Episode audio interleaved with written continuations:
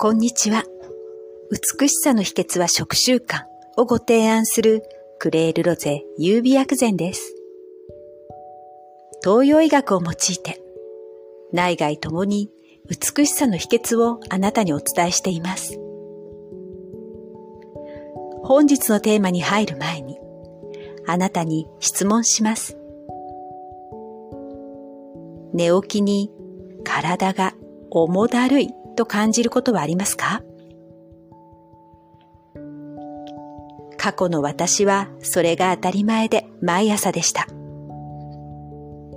薬膳生活を始めてからはそれが徐々になくなり、すっかり忘れていたのですが、今週火曜の朝、記憶を遡れないくらいとても久しぶりにその体感をしました。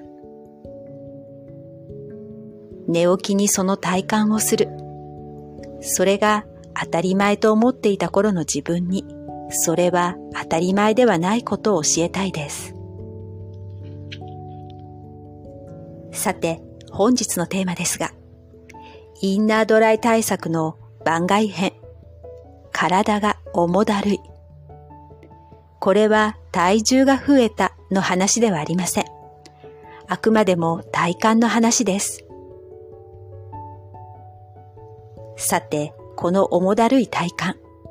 これまでのポッドキャストを聞いてくださったリスナーさん、ブログを読んでくださった読者さんは、あれかな？と思い当たるのではないでしょうか。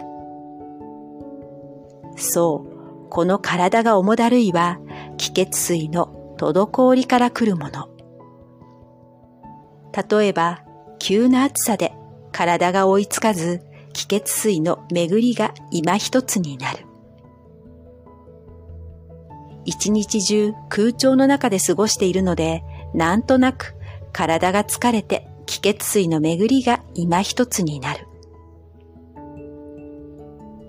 プチストレスがあって、気血水の巡りが今一つになる。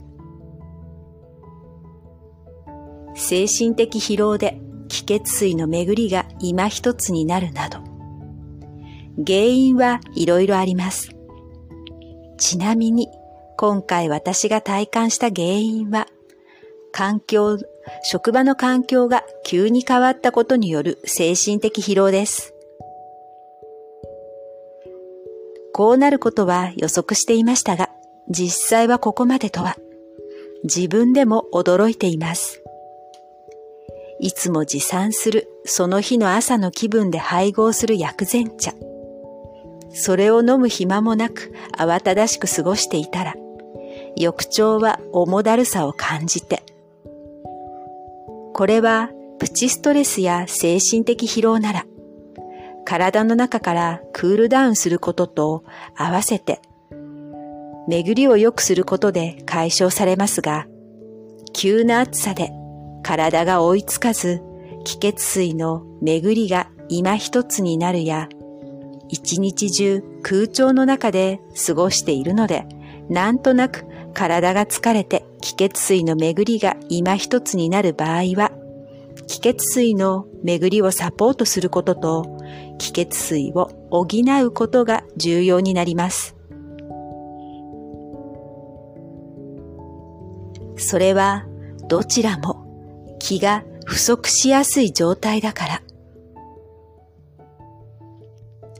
急な暑さで気力と体力は消耗する。また、適度な空調なら良いですが、その方にとって不快な空調温度なら気力と体力も消耗する。この気力と体力でもある気血水の気が不足すると夏バテや夏風邪になりやすいのでここは夏バテや夏風邪対策で気を補うことと気血水を巡らせることを同時になさってくださいね。病は気からの言葉がありますが、これはホリスティック東洋医学でも同じことが言えます。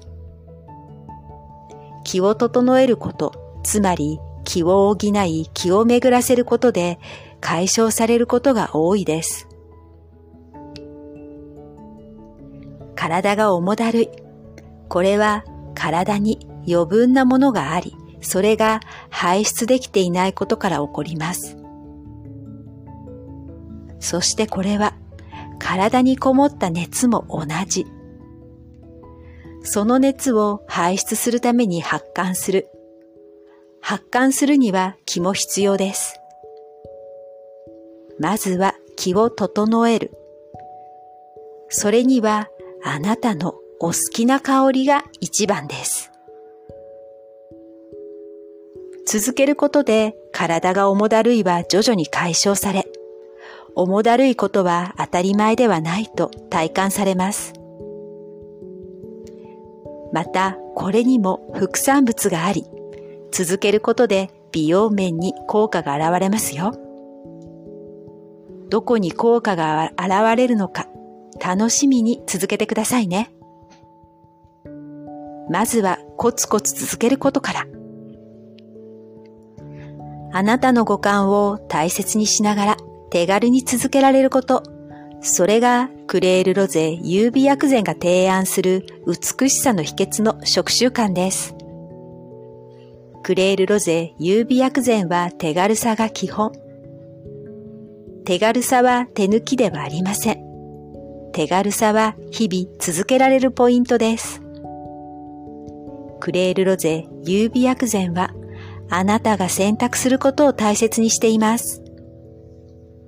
このポッドキャストはホリスティック、東洋医学を手軽に、はじめの一歩の内容で、毎週金曜朝配信。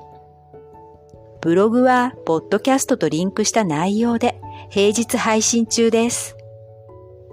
最後までお聴きくださりありがとうございました。美しさの秘訣は食習慣をご提案するクレールロゼ優美薬膳でした。